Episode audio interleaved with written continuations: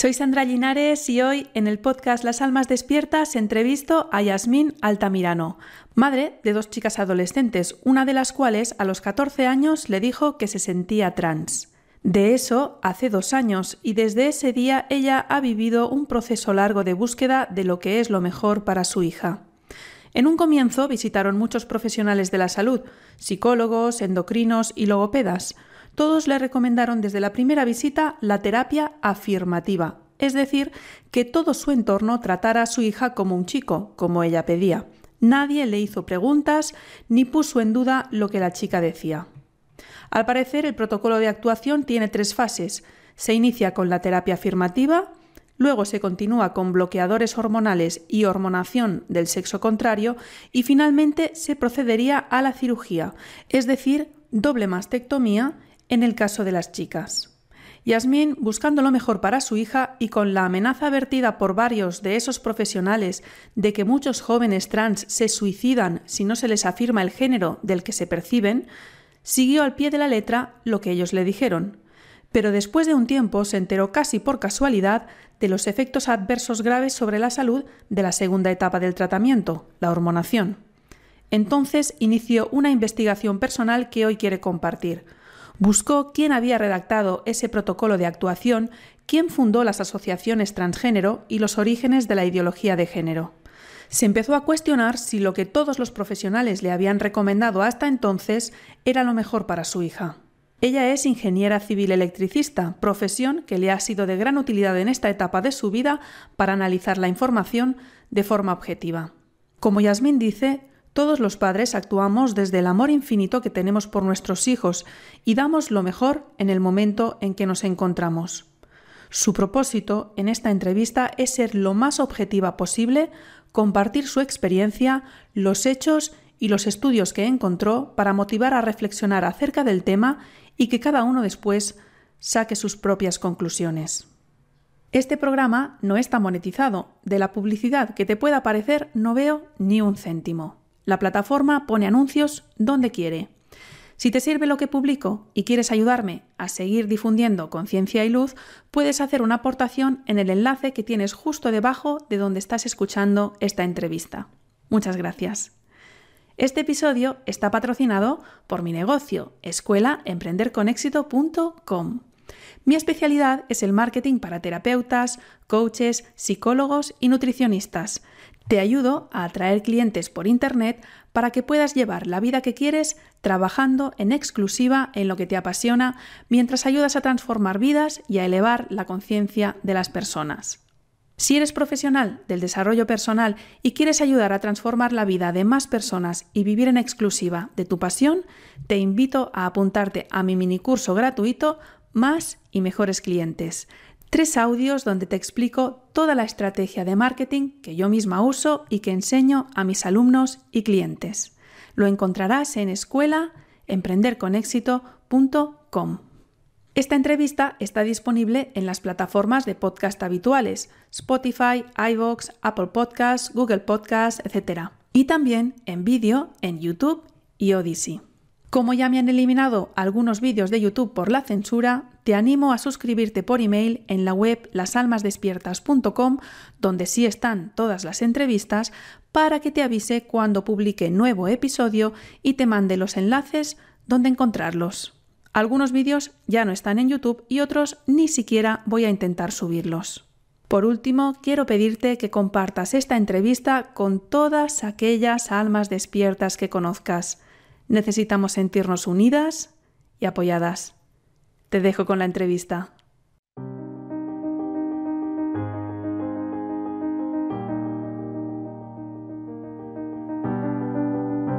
Las Almas Despiertas, el podcast de los que estamos creando la nueva humanidad. Puedes encontrar todos los episodios en lasalmasdespiertas.com para sortear la censura te animo a suscribirte por email y así te avisaré cuando haya nuevo episodio.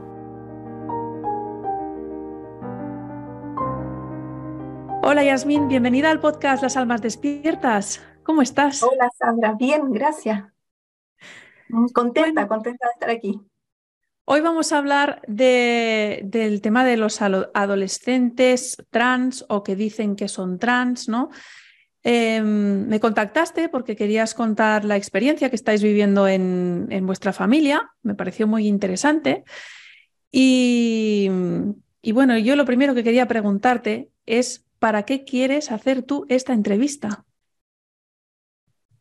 Eh, bueno, Sandra, eh, te contacté porque mm, hace justo dos años mi hija Sofía, que hoy día es Matías, eh, me dijo que se sentía un niño trans entonces he aprendido en, todo esto, en estos dos años, he aprendido mucho y quisiera compartir mi experiencia para que le pueda servir a otros papás que estén en mi misma situación. Mm. Vale, bueno, pues cuéntanos a ver esta experiencia, cómo, cómo empezó la cosa y cómo ha sido todo este tiempo y dónde estáis ahora.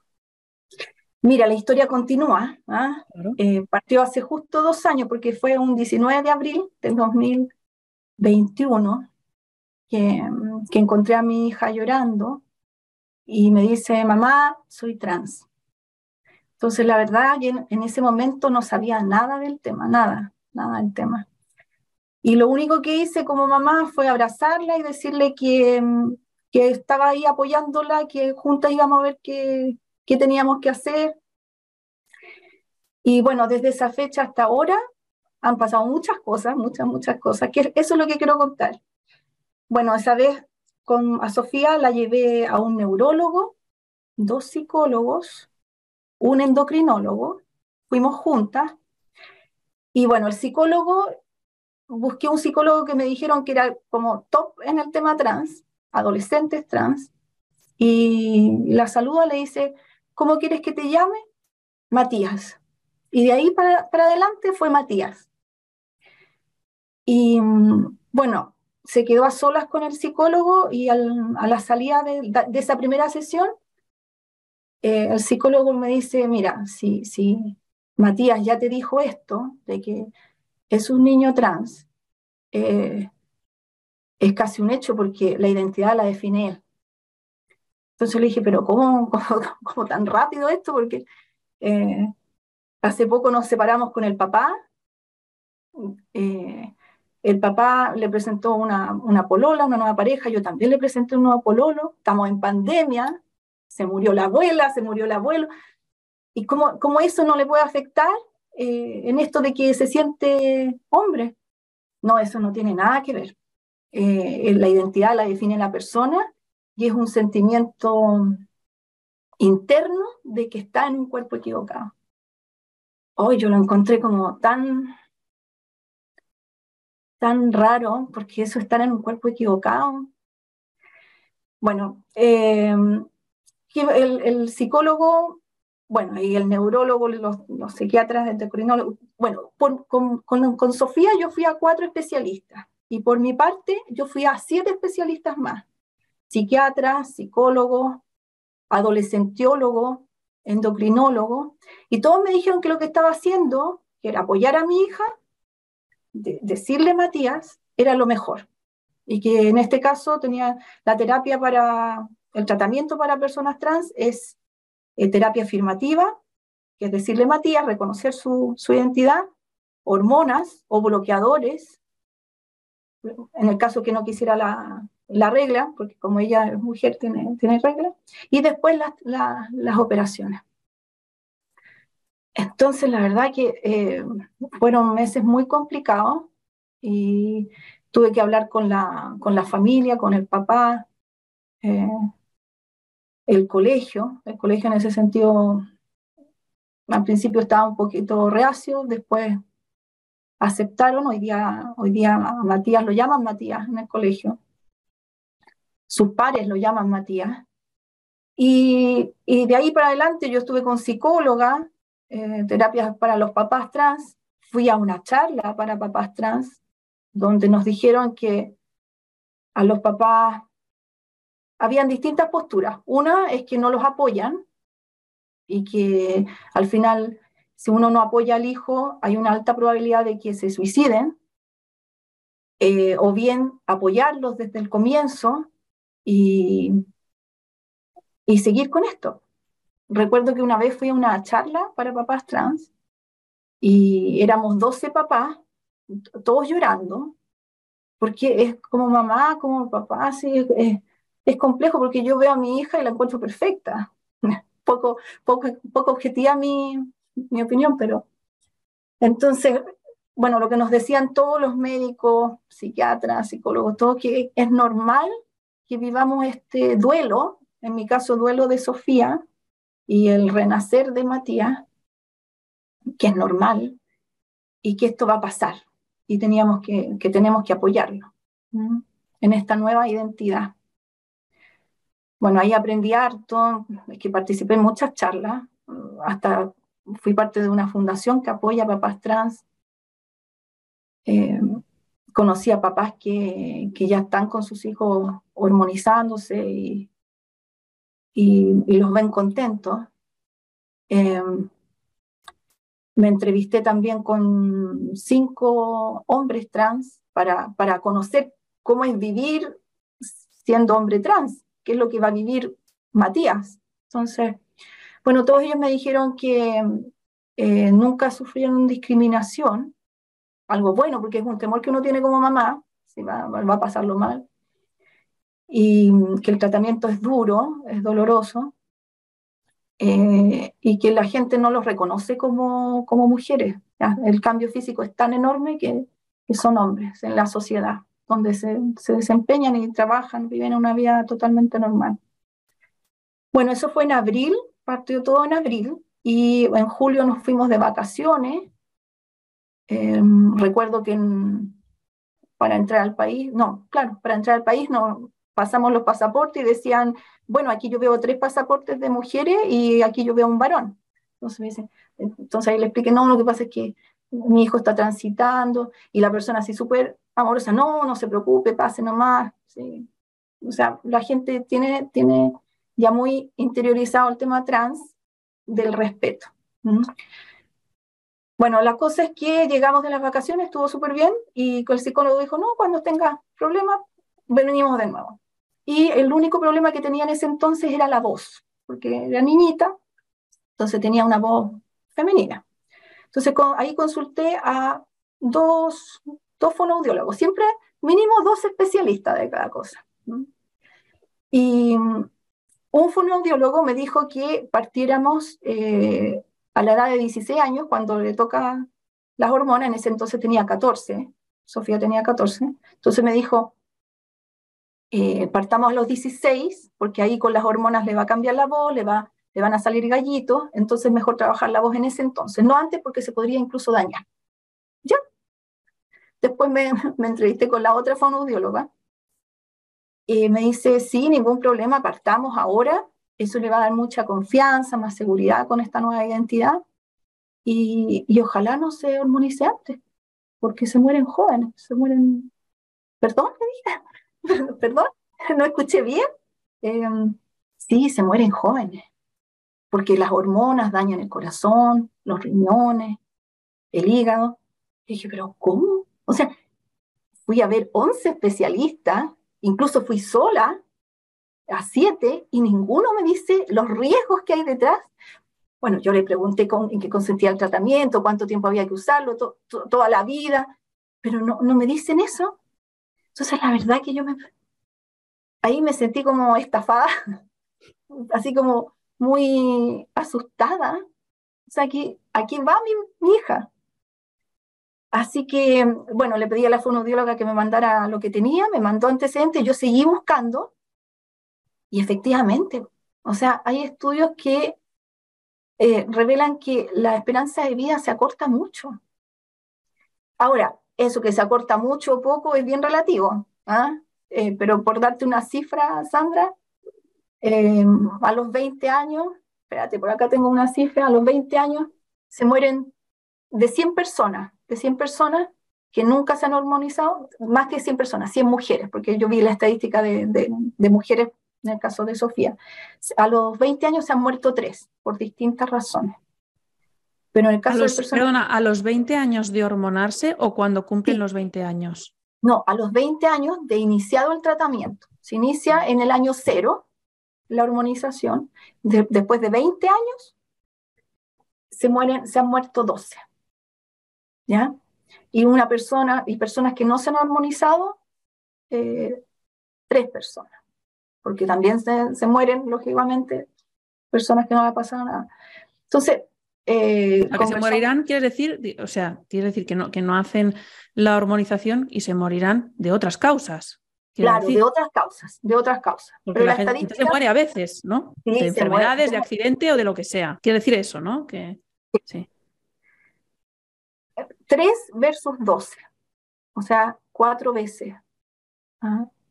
Conversamos, o sea, tengo amigos que me dicen, Yasmin, pero ¿qué prefieres? ¿Un hijo triste toda la vida o alguien que, que viva menos pero viva feliz? Entonces, la verdad que mi hija en ese entonces tenía 14 años, hoy, hoy día tiene 16, y no es una decisión que, que yo pueda decidir, y además que ella está muy, muy pequeña, o sea, bueno, ahora tiene 16. Bueno, pero me estoy desviando del tema, como para contar toda la historia. Eh, volví a entrevistarme con los endocrinólogos que, que, los había visto y no me habían dicho nada, así como para decir, decirle, pucha, ¿por qué no me dijo de este estudio? Entonces, uno de ellos me dijo eh, que no conocía el estudio y no conocía de que se morían antes, lo cual me sorprendió mucho, Precisamente el endocrinólogo, que es el que da las hormonas. Sí, endocrinólogo de, especialista en temas trans, o sea, no, no cualquiera. Después fui a otra que me dijo, no, ese estudio es muy antiguo, no. Bueno, el, estudio que a mí al menos que he visto varios, pero el, el, sueco que estoy pensando, que estoy considerando, eh, duró 30 años, terminó el año 2003, y hay otros que se han hecho con posterioridad, que duran ocho años y tienen una, o sea, también tienen mucha morbilidad las personas trans. Entonces, eh, bueno, él me dijo, no, eso es antiguo e incluso hoy día se ha demostrado que las personas que se hormonizan son más inteligentes. Así que estamos haciendo personas más inteligentes y más felices. A ver, el, que quiere sacar datos lo saca de donde sea, o sea, eh, o sea, ¿en qué se basan para decir que son más inteligentes? Que no sé, le llegó ese estudio a la, doctora. Y después fui con otro y que eh, le dije, mire, estuve averiguando eh, que las hormonas hacen, hacen mal para los niños. Bueno, y le conté toda la historia, porque fui a la fonoaudióloga porque le molesta la voz. Incluso me dice el doctor, bueno, si quieres partimos antes con las hormonas. dije, no, no, si no vengo por eso. O sea, incluso eso me demuestra que, bueno, y de hecho muchos médicos me dijeron, si quieres partimos antes con el tratamiento hormonal, porque si bien hay una pauta aquí en Chile que dice que a partir de los 16 años los médicos pueden tomar la decisión junto con los papás de que, de, que partan antes. Y hay tanta ansiedad por parte del joven que muchos deciden partir, pero no era mi caso. Entonces le digo, mire, doctor, sabe que vi la estadística y se mueren antes. Quiero saber si es verdad. Y me dice, sí, es verdad. Pero si la persona no fuma, no toma, hace deporte y se alimenta bien, puede llegar a una esperanza de vida casi como una persona que no se ha armonizado. Entonces dije, pero doctor, estamos hablando de adolescentes, o sea, adolescentes no le vamos a decir no fumes, no tomes. ¿ah? Si parte de crecer en la adolescencia es estar con fiesta, con amigos, no. dijo, bueno, se hace lo que se puede. Entonces, oh, lo encontré tan descabellado, pero, pero era, era así, entonces dije, pero ¿cómo? Bueno, a todo esto yo fui a, un, a mi ginecólogo porque estaba con algunas molestias y todo esto me estaba causando mucho estrés. Entonces, él imprimió una pauta, un documento, y me dice, Yasmin, tienes que estar muy segura que tu hija es trans, porque el tratamiento es terrible. Ya pues me lo pasó, estaba en inglés, y yo dije, me puse a pensar, todos los médicos, ninguno me habla de los riesgos, los psicólogos, los psiquiatras, ¿Por qué? ¿Por qué? Eh, eh, ¿Por qué no, ¿Cuál es la razón? Entonces, ese documento que me pasó el doctor eh, estaba escrito por una organización que es WIPATH, WPATH, que es la Organización Internacional de Apoyo a Personas Trans. Estuve investigando a la organización y resulta que es una organización que fue fundada en el año 79 por tres especialistas que, dejan bastante que desear, la verdad. En la propia página lo dice, no creo, ¿no? en, la web de, en la web de ellos no creo que se dejen mal, ¿no? Mira, eh, eh, es que estoy investigando, eh, hay como hay tres organizaciones mundiales que, estudian el tema trans, pero hay una que lidera a las otras dos. Entonces me quedé con WIPAD. Y cuando tú visitas la página web, en la página web de ellos, te sale la historia, eh, cuándo fue fundada, de hecho se, se llama Benjamín no sé cuánto la, organización al principio. Y ahí uno puede buscar a los socios, los fundadores, y empecé a investigar a cada uno de ellos. O sea, eso es algo que cualquiera puede hacer. O sea, no es, esto no es de otro, del otro mundo. Y eh, bueno, uno de, de, los fundadores, John Money, eh, en el año, eh, bueno, antes de él, él fue discípulo de, de, otra persona que es de apellido Kinsey, que hoy día está en un pedestal como el padre de la sexualidad, pero en realidad, dejar que decir este caballero, porque él de profesión entomólogo se dedicó a hacer, una, a hacer muchas encuestas de sexualidad y ese es como su gran aporte a la sociedad que Perdone, o sea, entomólogo que, es, que estudia los insectos. Sí, sí. ¿Qué tiene que ver esto con la sexualidad humana? No, no tiene nada que ver. Yo también decía cómo, bueno, quizás partió el tema de la sexualidad como joven, no sé, pero eh, a él se le atribuye que hizo encuestas eh, fue la mayor, eh, hizo una encuesta muy grande a, personas del tema de sexualidad y concluyó, entre muchas cosas, que, por ejemplo, todo toda la, no sé, pues hay un porcentaje de hombres que siempre han pensado en relaciones homosexuales, las mujeres lo mismo.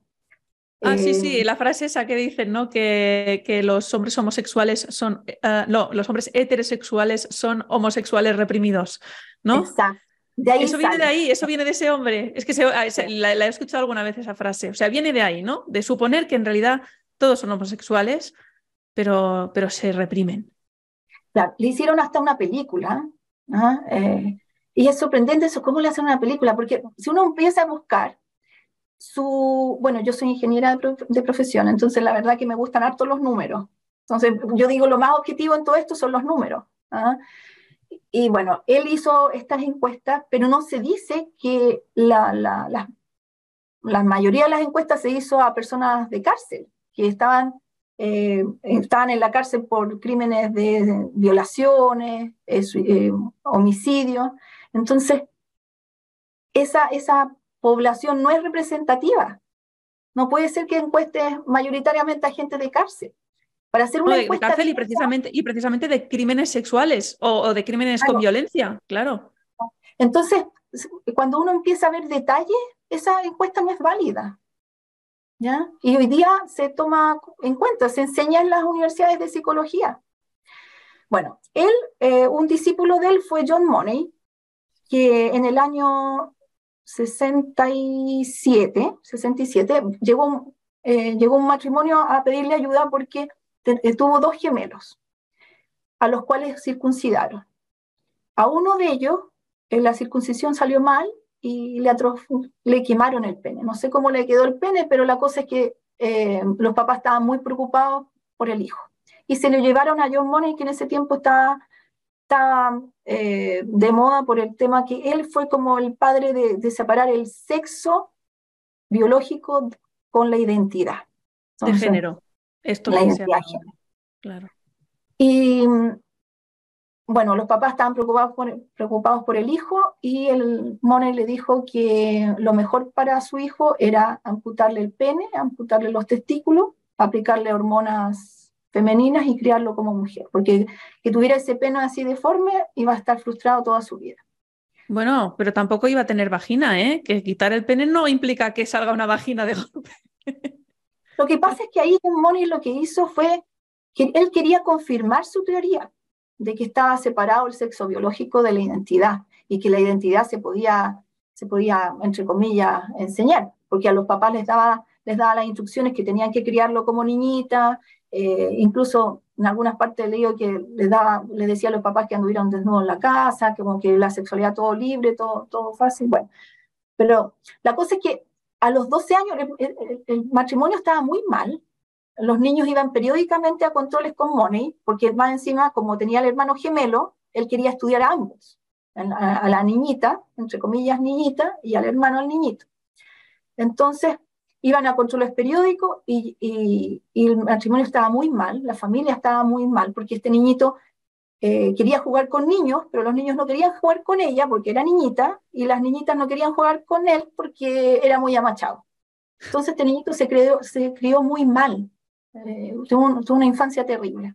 Cualquiera puede googlear, o sea, John Money, el caso de un niñito en Inglaterra, hay documentales de eso. ¿Era inglés este hombre de Inglaterra? Sí, de Inglaterra. O sea, el caso. Eh, ah, no, no, no, no, no, de Estados Unidos. Bueno, no me acuerdo muy bien, Sandra, pero cualquiera lo puede googlear. O sea, están, hay documentales. Sí, sí. John eh, Money y entonces el, caso de los gemelos. Si, si pones John Money gemelos, debe de salir, no sé, supongo. Sí, no, sí sale, sí sale. Eh, bueno, para hacer el cuento corto, los papás a los 12 años de, de cumplido el niñito le dicen lo que había pasado y, el niñito al fin se sintió tranquilo, no estoy loco, no estoy, loco. Y decidió no ir más a las consultas con Money y decide ser, ser niñito, vestirse como niño. Bueno, en el, en el año 79, eh, bueno, ya habían varias clínicas de género, e incluso eh, había una clínica Hopkins donde el director se extrañaba de que había muchas personas que habían, habían hecho el tratamiento y se sentían mal, o sea, no, no, no resolvía el problema que tenía.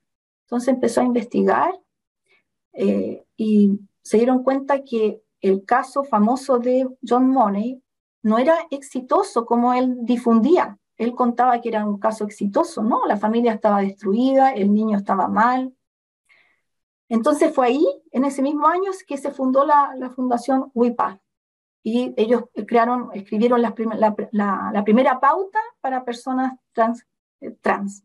Hoy día vamos en la versión 7 en inglés, bien, vamos en la versión 8 y la 7 en español.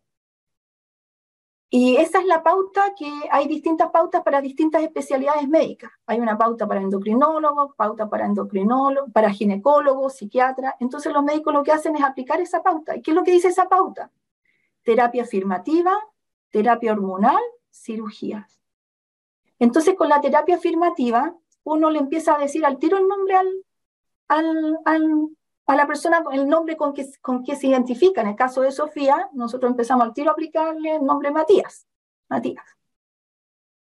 Pero una, uno de los estudios que encontré dice que eh, del 100% de niños que se sienten trans, si tú no le aplicas la terapia afirmativa, el 80% vuelve a identificarse con su sexo biológico. Solamente el 20% continúa con la terapia con todo el tratamiento trans. Y hoy día no. ¿En cuánto tiempo? O sea, sería, tú quieres decir que sería que aunque tu hija os pedía que le llamarais Matías, no hacerle caso y a ver si mm, se desdecía, ¿no? ¿Durante cuánto tiempo dicen esos estudios que hay que seguir sin hacerle caso? Parten en la niñez y en la adolescencia ya desisten. O sea, estamos hablando del periodo entre niñez y adolescencia esos, esos pocos años de vida. ¿Mm? Entonces, ¿cuál es como la, la conclusión que yo saqué ahí? Es mejor esperar que pase la adolescencia, porque la adolescencia al final, todos pasamos por la adolescencia, es una etapa compleja donde uno se descubre con, con su cuerpo, a veces te crecen antes las orejas, eh, o no sé, eh, no te gustan tus caderas, no me gustan mis boobies, no sé, es un un tema de despertar de cómo soy yo y que a veces uno no encaja con la sociedad. A veces te dicen roles de que la mujer tiene que ser de esta forma y no necesariamente. Yo cuando era chica era como bien lo que hoy día se conoce como amachada, que hoy día en la, actualidad no hay niñitas amachadas, están al tiro trans. ya Entonces, son etapas que uno pasa, más encima con, la, con la Sofía nosotros nos habíamos separado con el papá, entonces no fue una época fácil pandemia, o sea, ya llevábamos un año encerrados todos en la casa, cero en, en, Chile fue muy largo el encierro, ¿eh? fue muy largo. Creo que el, país donde ha sido más largo el, confinamiento, bueno, al menos de los que yo conozco, estuvisteis mucho tiempo sin poder salir. Sí, estuvimos harto tiempo, dos años. ¿ah? Y al principio fue súper duro, no, uno salía a la calle por, con unos permisos, teníamos permisos dos veces a la semana y no sabía nada. Entonces, eh, esto de que no, no tiene nada que ver la identidad con lo que le pasa, o sea, es imposible si los seres humanos no, nos vemos afectados por todo, entonces no puede ser. Em, Oye, una cosa, antes de que continúes con esto, ¿qué pasó con ese niño de los gemelos? Porque dices, eh, ah. volvió a vestirse como niño y cómo fue su vida después.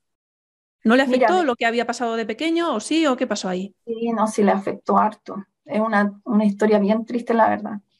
Bueno, eh, el niñito que desde los 13, 14 años decidió ser ser hombre, vivir como hombre. Después de la edad de, adulto se casó con una mujer que tenía varios hijos. Y bueno, a la edad de 35 años, él y su hermano se suicidaron, finalmente. ¿Los dos? Los dos. Como creo que por un periodo de seis meses de desfase entre una muerte y otra. Y confesaron después que eh, Money, en, en los controles que hacía periódico, eh, hacía que hicieran cosas entre ellos, cosas sexuales y también hacía tocaciones. Entonces yo digo, ¿cómo? John Money, el que escribió la pauta, uno de los que escribió la pauta, Wipa, tiene, tiene este historial, o sea, mentiroso, pedófilo, o sea, no, no puede ser que una persona así tenga, tenga hoy día tanto poder en, la, en las pautas que los médicos siguen.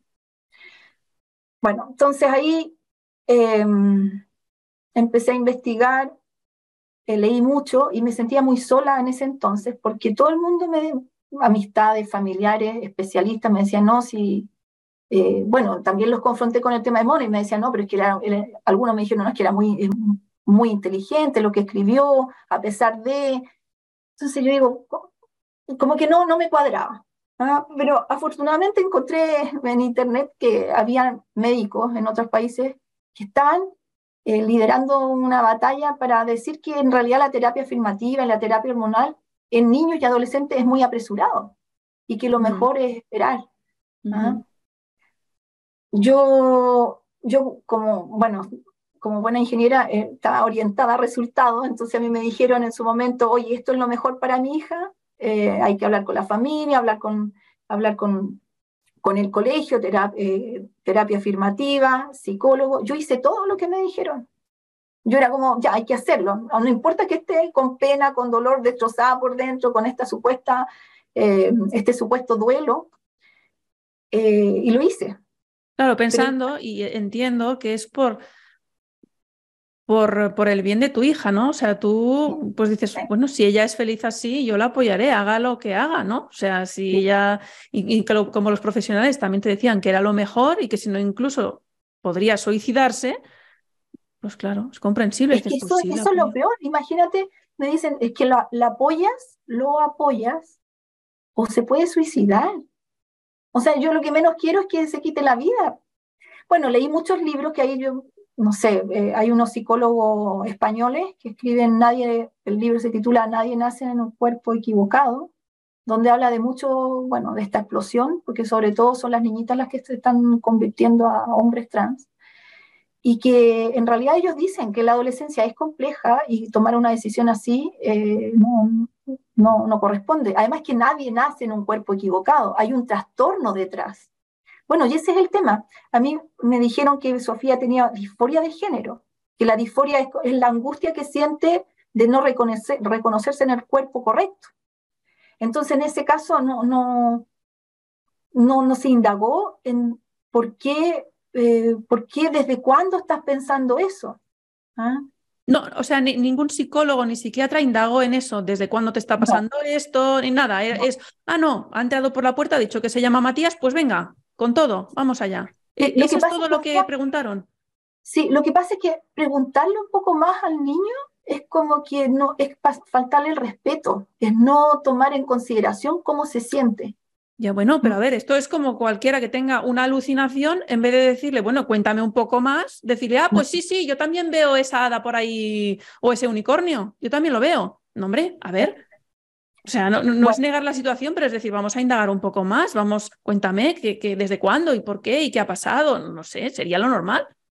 yo lo encuentro muy sorprendente que, solo entrar diga que, que, o sea, la primera afirmación que diga el adolescente es, ah, pues sí.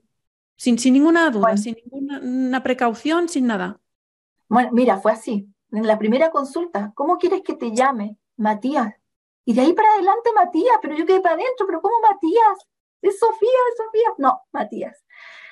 Bueno, em, me puse a leer muchos libros. Uno de los libros que leí, que no tiene que ver con tema trans, sino como sociedad, era de, eh, Rafael Palacio, MK Ultra. Y, y ahí hablaba de uno de los tantos temas de la sociedad, hablaba del tema trans.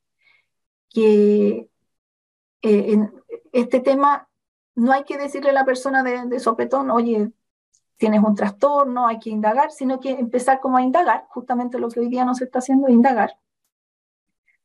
Y, de a poco eh, encontrar la causa y ver, eh, intentar, de, intentar de que vuelva su identidad con el sexo biológico que tiene. ¿ah? Porque el tratamiento, o sea, si la persona es trans y tiene disforia y se va a sentir mejor, o sea, que se haga estudios, que, que, se, que, esté seguro de lo, que, de lo que va a hacer, porque hay cambios que son irreversibles. O sea, he conocido casos de personas como, como Sofía, que transitaron a ser hombre y ya detransicionan y es demasiado tarde. Tienen una, un aspecto totalmente masculino y, y, se sienten mujeres y ahora está al revés. O sea, se sienten mujeres, se ven al espejo y son hombres y están la con voz, claro. No, la voz, la barba, todo.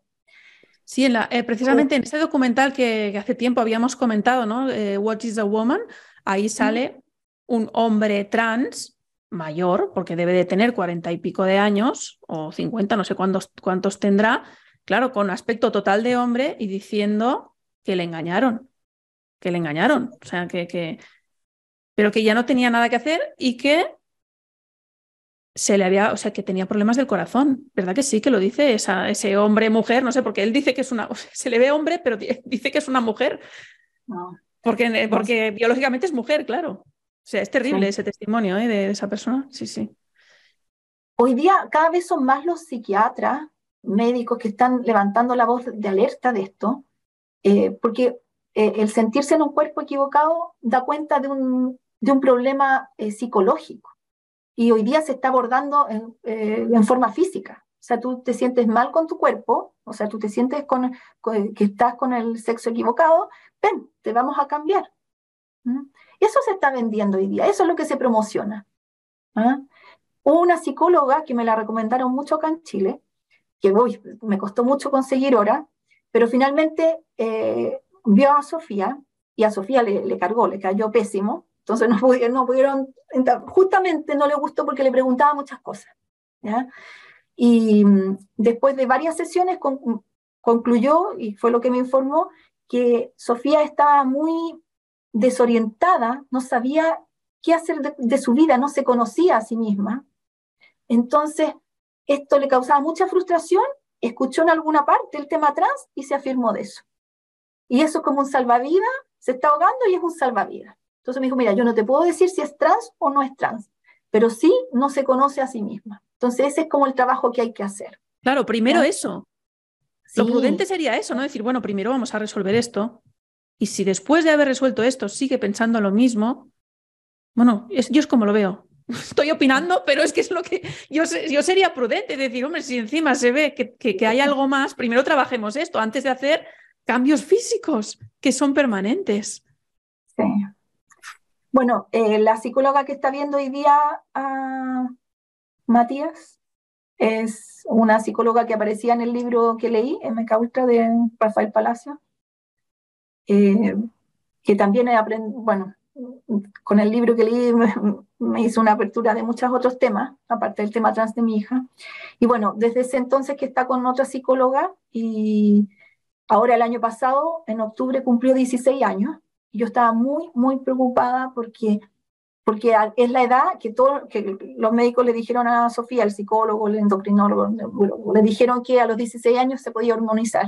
Ah, y yo estaba súper, súper asustada porque eh, cómo iba a pagar un tratamiento para cortarle la vida a mi hija. O sea, ya supuestamente va a ser más feliz, pero o sea, como yo lo tengo que autorizar, era como un conflicto interno. Entonces, antes del, cumpleaños de, de Matías. Eh, le imprimí el gráfico y le dije, mira Matías, esto pasa con las hormonas. Y afortunadamente me dice, mamá, sabes que ya no quiero hormonizarme. Sabes que estaba tan contenta porque está, ya está conociéndose, está amándose a sí mismo. O sea, todavía él siente que es Matías y se lo respeto, o sea, viste como chico, eh, o sea, todo eso sí, y, le gusta que le llamen Matías, pero ha decidido no, no tomar las hormonas. Decidió no hormonizarse porque dijo, no, yo, yo acepto mi, cuerpo y yo soy libre de vivir como yo quiera, no necesito hormonas. pero fue un alivio enorme porque tenía una mochila que, ¿cómo, íbamos a hacerlo para ese entonces? ¿Ah? Así que eso, eso ha sido como el último tiempo. Bueno, ahora hace poco, eh, bueno, yo tengo un Instagram, Prudencia con la, lo hice, ¿cuándo lo hice? Bueno, lo hice después de la conversación con, con Sofía, porque siento que tengo que contar esto. O sea, los, los papás cuando vamos al doctor eh, confiamos en lo que nos dice. Yo era súper obediente, súper obediente, no, no me cuestionaba las cosas. No, tienes que tomarte este remedio porque te va a hacer bien. Yo me lo tomaba, no cuestionaba. Pero ahora, a raíz de lo que he vivido con Sofía, Sofía Matías, eh, mi visión ha cambiado. Yo creo que yo creo que es bueno, o sea, todo esto miro hacia atrás y digo que ha sido bueno porque ha sido un aprendizaje enorme eh, para mí como mamá y como persona, como ser humano, y ya no soy obediente, hoy día me cuestiono todo. O sea, yo soy dueña de mi cuerpo y yo veo lo que, lo que voy a tomar, eh, y sobre todo con mi hija. O sea, ¿Tu, hija sabe que estamos haciendo esta entrevista? Hija, no, sí sabe. Sí. sí, sí sabe. Le conté. Bueno, y justamente para el cumpleaños ahí hice esta cuenta de Instagram, Prudencia con Patas, porque la prudencia ha sido como el valor que más he aplicado después de que supe todo el tema de las hormonas, porque al principio así ya hay que hacer esto, yo lo hice. ¿ah? Y bueno, ahí trato de compartir casos, casos que, de arrepentimiento. Mi idea es publicar los estudios, no he tenido el tiempo suficiente. Y bueno, y, ahora, bueno, estoy dando esta entrevista porque quiero compartir mi experiencia. Yo creo que eh, los papás lo que más queremos es la, felicidad, la felicidad de nuestros hijos. Pero tiene que ser, una, tiene que ser, a mi juicio, una felicidad a largo plazo. Yo quiero que Sofía eh, el día de mañana, o Matías, si el día de mañana sigue siendo Matías, perfecto, pero que ya esté seguro del tema. Justamente a raíz de esta entrevista yo le conté que, que, iba a estar contigo, Sandra, y le dije, ¿te molesta? No, me dijo, sí, yo sé que tú has investigado el tema, así que está bien, cuéntalo. O sea, con ese apoyo, o sea, no, estoy acá. Y, y bueno, le conté también que tengo un conflicto interno como mamá de seguir llamándolo Matías o Sofía. Porque como te decía, esta estadística que, que, dice que el 80% de los niños trans desisten de ser trans si uno no les aplica terapia afirmativa. Y solamente el 20% persiste con el tema. Entonces, si yo le decía, eh, Matías, si tú estás en el grupo del 20% que ¿Estás seguro que, que quieres ser trans? Si yo te llamo Sofía, te va a dar lo mismo. Tú te vas a seguir sintiendo Matías y no importa cómo yo te llame. Pero si estás en el grupo de los 80%, a lo mejor yo te estoy haciendo daño. Y el día de mañana tú tomas una decisión porque yo reafirmé esta posición y después al cabo de 8 o 12 años, tú vas a decir, no, no, no quiero ser Matías y ya es demasiado tarde. Bueno, eso fue también a raíz de las hormonas, que afortunadamente ya no quiero hormonizarse. ¿ah? Entonces, en, en, ese, en eso estamos. Este es un camino que no ha terminado. O sea, Sofía Matías tiene 16 años, está en el colegio, es súper, yo lo veo contento con, con sus compañeros, con sus pares, con sus amigos, y está en un proceso de conocimiento interno fuerte.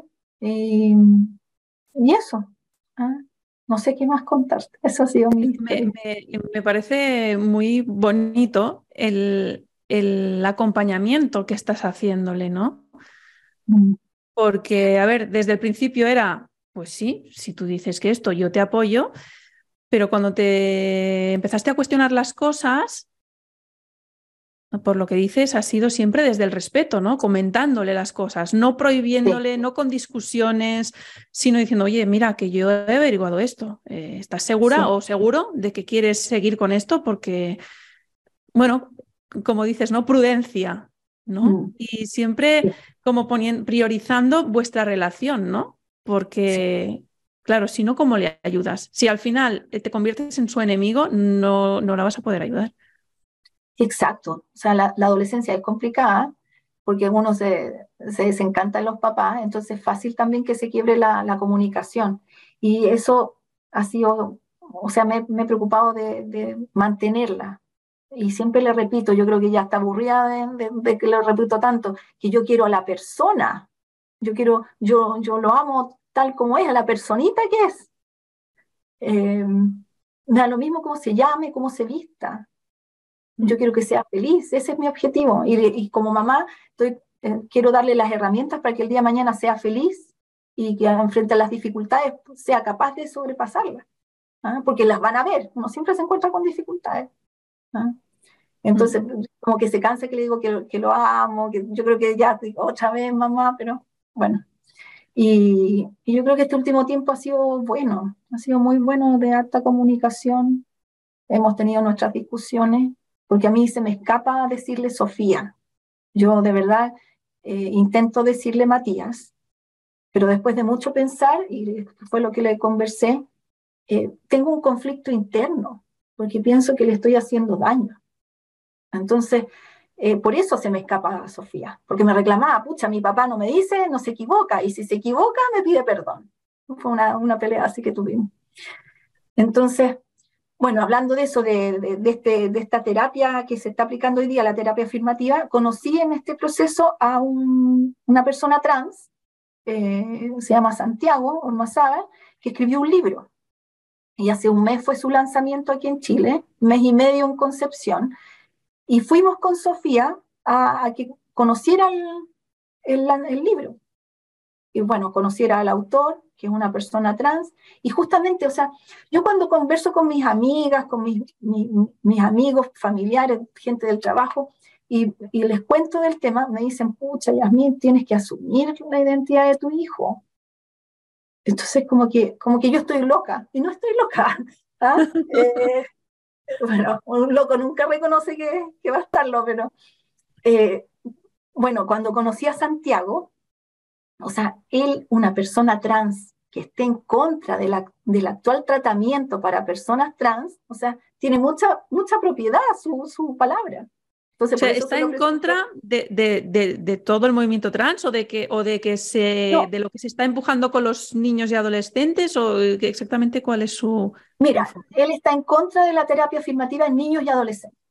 Dice que porque hoy día si un niñito de cuatro años dice que se siente en el cuerpo equivocado, perfecto, te cambiamos el nombre, te vestimos con un vestido, etc. Con cuatro años. Sí, en Chile, bueno, en todo el mundo están apareciendo niños cada vez más pequeños con, con el tema trans. Entonces ahí deberíamos investigar qué es lo que está gatillando esto. ¿ah? No, es, no es normal que la población de, de, un día para otro se esté sintiendo mal en su propio cuerpo. ¿Mm? ¿Por, qué crees tú, ¿Por qué crees tú que está habiendo este, este boom entre niños y adolescentes que dicen que son trans? Yo creo que hay un, hay un sentimiento profundo de soledad en los niños. Hoy día hay mucha, muchas redes sociales, estamos todos conectados, pero al final de cuentas nos sentimos solos. Y el, el sentimiento de soledad en los niños es más profundo que en un adulto. Un adulto puede gestionarlo, pero un niño no. Los papás estamos ocupados, estamos trabajando, entonces, eh, quedan conectados al, celular, a los monitos animados, y los monitos animados hoy día son cada vez más asexuados, o están, también declaran ser, o sea, dicen, no, que yo ahora soy Juanito, antes era Juanita, entonces ya como que dicen, ah, esto, esto, puede, esto puede ayudarme, puedan sentirme. hay dibujos animados donde sale esto, ¿no? Yo he visto algunos de estos que, publican, ¿no? A veces en Instagram, ¿no? Ponen algunos trozos. Sí. Y sí, sí, dibujos animados para niños bastante pequeños y sale eso. Había uno, uno que salía un hombre embarazado, Dibujos animados hablo, ¿eh? Salía un hombre embarazado. Luego están los, los, esos que son, no sé si son unas vacas o unos búfalos o no sé qué, que dice que, que se siente de género fluido. Y es para niños muy pequeños. O sea, tú les pones ahí con la tele mientras haces la comida, no sé qué, y, un niño de cuatro años está viendo eso y se le debe de hacer un cortocircuito en la mente. De, ¿eh? Sí. Bueno, el, el, libro que leí de Rafael Palacio eh, habla de que también hay, hay, hay, muchas hormonas en las comidas. ¿ah? No, no, lo he estudiado, Sandra, no, no, te podría decir, te comento lo que me parecía en el libro, pero Rafael me da harta confianza, bueno, ha escrito otros libros que también los he leído. Y, o sea, no me extrañaría que de repente para darle más sabor a las comidas se pongan hormonas, o que crezcan más rápido los pollos, se le den más hormonas. Oh, eso seguro, sí, sí. Entonces, claro, sí, sí, a los animales de granja, a los animales de granja les pinchan hormonas para que crezcan más rápido. Sí, sí, eso sí. Entonces todo eso está influyendo en nuestros niños. las películas hoy día los héroes son eh, eh, son gay. Entonces, o fluidos o eso, sí, que no se sabe si es un chico o una chica, sí. Sí. entonces, la verdad que Hoy día es muy difícil ser niño y adolescente. No es como cuando nosotros éramos pequeñas.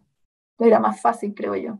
Bueno, bueno, es difícil, o sea, difícil en el sentido de que les está llegando esta información, porque, o sea, tú tienes la sensación de que antes había, dijéramos, el mismo número de niños o de adolescentes trans, pero no lo decían y ahora sí lo dicen porque hay la libertad de decirlo, o es que como, como que se les está metiendo esta idea en la cabeza de forma artificial a través de redes o a través de dibujos, de películas? No, yo creo que hoy día hay, hay suena feo, o sea, no es feo, pero es extraño para algunos, pero hay una campaña para promover ciertos, ciertos comportamientos. O sea, hoy día ser hetero es como pasado de moda. Eh, eh, eh, ser hombre con, con, su rol antiguo de hombre, un, un hombre proveedor, que proteja a su familia es como una masculinidad pasada de moda. ¿ah? La mujer, la mujer eh, cada vez más independiente, yo también soy súper independiente, también digo, ¿de dónde salí tan independiente? Pero eh, como que ya no necesitamos al hombre. ¿ah? Eh, no sé, hay, en mi trabajo hay mujeres más jóvenes y bueno, me ha tocado amigos que, no sé, le dan la pasada en el ascensor a una mujer y, se ofenden las mujeres porque le dan la pasada. Entonces, es como un mundo muy extraño que estamos viviendo hoy día. Como que estamos, eh, estamos o sea, o nos están diciendo que olvidemos nuestros roles femenino y masculino. ¿Ah? La mujer no necesita tener hijos, necesita ser independiente, no necesita ser al hombre, no, no necesita al hombre. Eh, y el hombre no, no, no, sea tan proveedor, tan protector, porque no, la mujer no necesita, no necesita protección. ¿Ah? Hay una nueva masculinidad. en las relaciones entre hombre y mujer, o sea, se habla de poliamor también, de, o sea que las relaciones de, más estrechas entre un hombre y una mujer no, no son posibles. O sea, evita tener relaciones profundas porque puedes sufrir. ¿Ah? Mejor hartas parejas y así como bien light. ¿Por qué? Para no, para no tener familia. ¿Por qué si la familia, no sé, yo siento que ha sido un gran apoyo? Yo hoy día les recalco harto a mis hijas, o sea, nosotros somos familia y tenemos que apoyarnos. Pero hoy día cada vez más se está promoviendo la antifamilia, como raro. ¿ah? Sí, exacto. Es que yo creo que la clave es esa, se está promoviendo yo también tengo la sensación de que no es algo que haya ido, que haya surgido fortuitamente, vamos, sino que se está promoviendo todo esto que acabas de comentar, ¿no?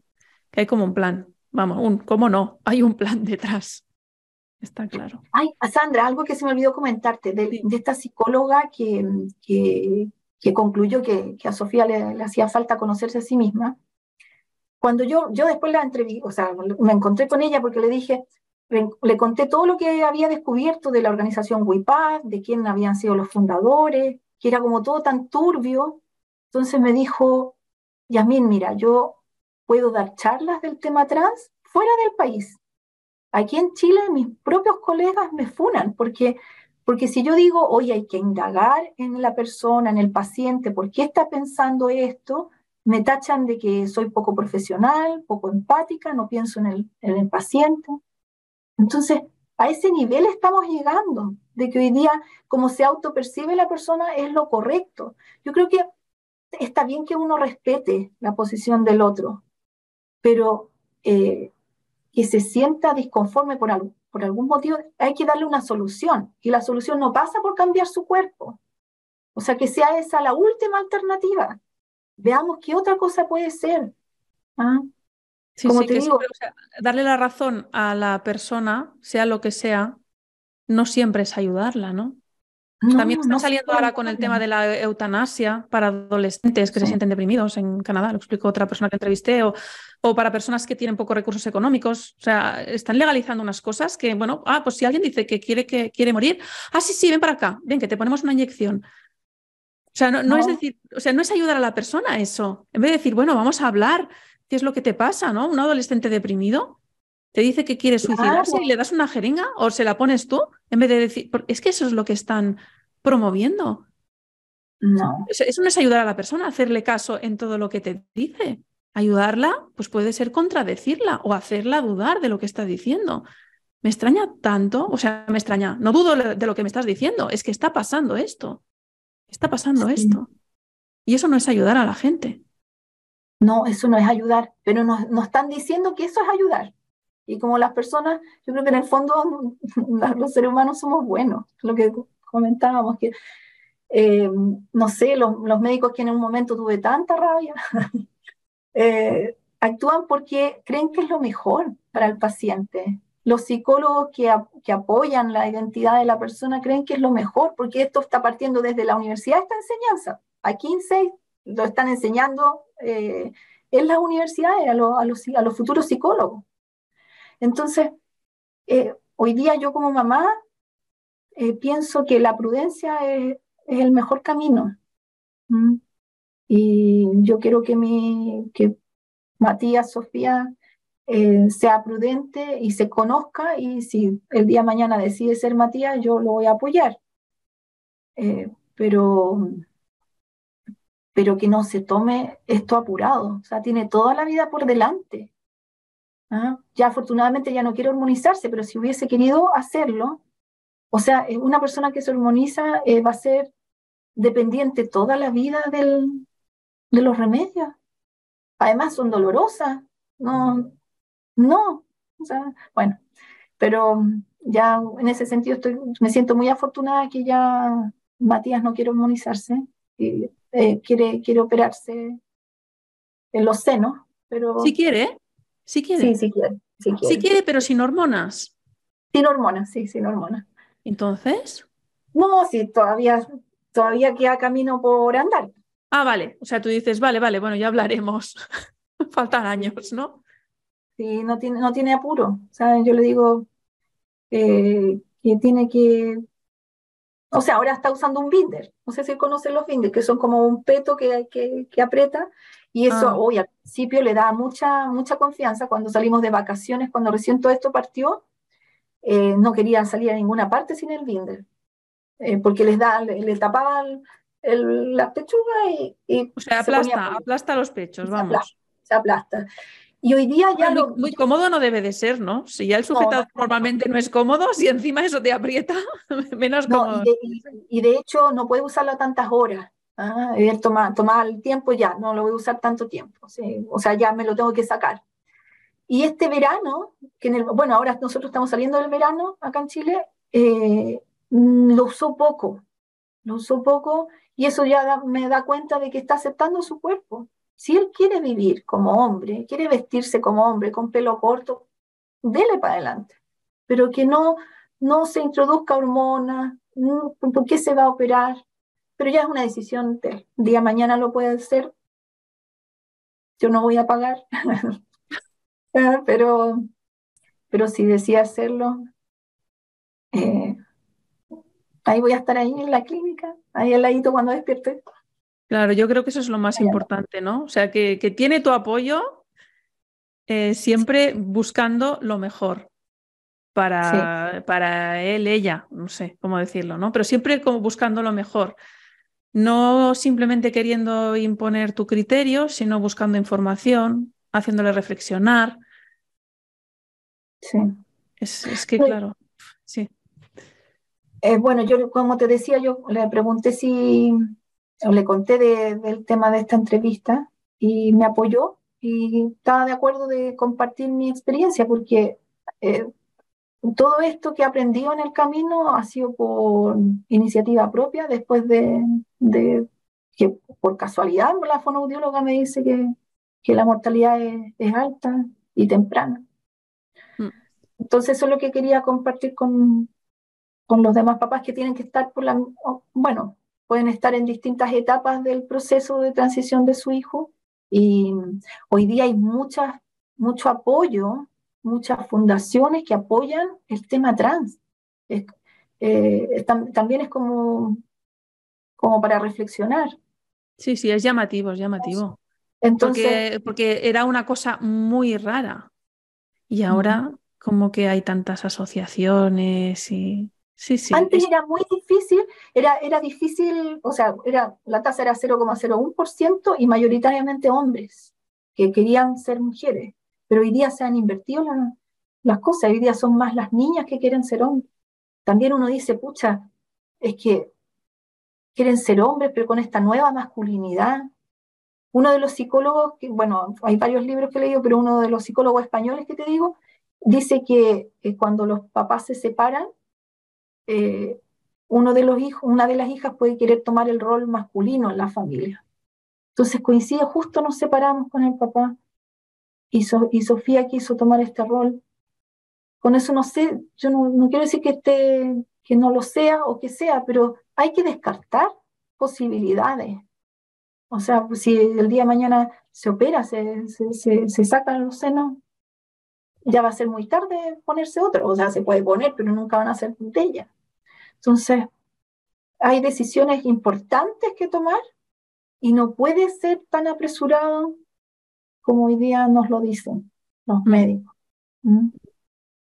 Yasmin, ¿qué le dirías a tu yo de hace dos años? Eh, le diría que tuviera, bueno, prudencia, que no fuera tan acelerada. Yo cuando me enfrenté a esto, hice caso a, a lo que me dijeron los especialistas, los expertos, hice todo al pie de la letra y no, yo, yo me diría que me tomara tiempo, tiempo en, en este proceso que no es, mm, la terapia afirmativa no es lo mejor. Y, y recalcar que, que amo mucho a mi hijo, o sea, se lo diría cada rato, a cada rato, más de lo que, porque más de lo que se lo he dicho. Mm. Muy bien. Bueno, Yasmin, lo último que te pregunto, ¿dónde te pueden encontrar? ¿En esa cuenta de Instagram que has dicho? Si hay, si hay alguna familia que te quiere contactar o quiere hablar contigo. Sí, ahí en Instagram, Prudencia con Patas. Eh, quiero publicar los estudios que, he leído. Y también está el correo prudenciaconpatas.gmail.com. Y también estoy en Facebook, Prudencia con Patas. Muy bien. Muy bien. ¿Hay algo más que te gustaría decir que nos, nos hayamos dejado en el tintero antes de despedirnos?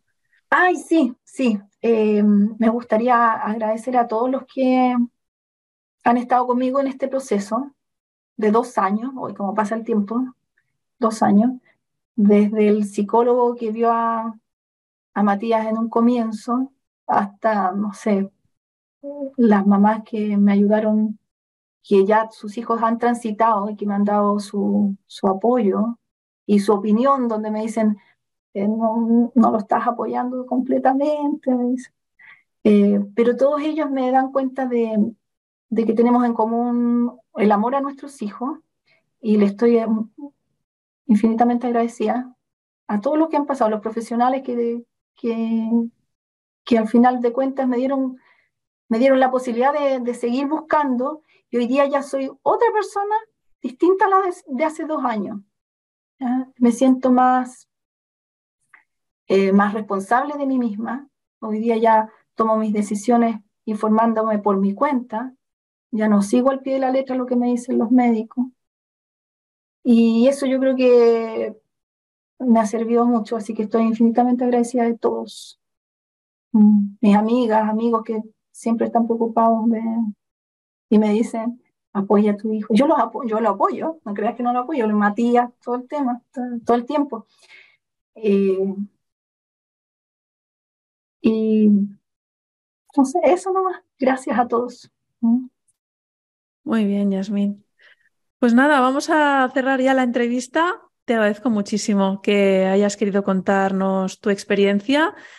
Eh, bueno, mostrando eso, el amor por tu hija o hijo y, y eso, y que incluso lo habéis hablado, ¿no? Evidentemente, antes de hacer la entrevista. Mm. Y, y, eso que esperamos que sirva para otras familias, para ayudarles a reflexionar. Tampoco es que, que tengas una respuesta, simplemente lo que querías era ponerlo sobre la mesa, ¿no? Que... Sí, yo creo que hoy día los, hoy día se está dando una sola, mostrando un solo lado de la medalla. Hay que mirar, mirar el otro lado y tener en la mesa toda la información. Y cuando esté toda la información conocida, cada persona puede tomar su propia decisión. ¿Ah? Pero yo creo que eso es lo que tenemos que hacer todas las personas, informarnos. ¿ah? O sea, lo que yo he encontrado, mm, cualquiera lo puede encontrar. O sea, la información está ahí. Los estudios eh, están ahí a disposición. Hay solamente que buscar un poco más, porque, no, porque, no se dicen, las cosas no, no se están diciendo completamente. Entonces yo creo que esa es la invitación, a que las personas investiguen, reflexionen y tomen sus propias decisiones. Muy bien, Yasmín. Pues nada, de nuevo agradecerte todo lo que has explicado y nada, que, que estamos en contacto y que te mando un abrazo muy fuerte, muchos ánimos y mucha fuerza para lo que venga. Que seguro que lo sabrás hacer bien, porque te guías por el amor, o sea que seguro que lo sabrás hacer bien. Un abrazo. Gracias, Gracias Sandra.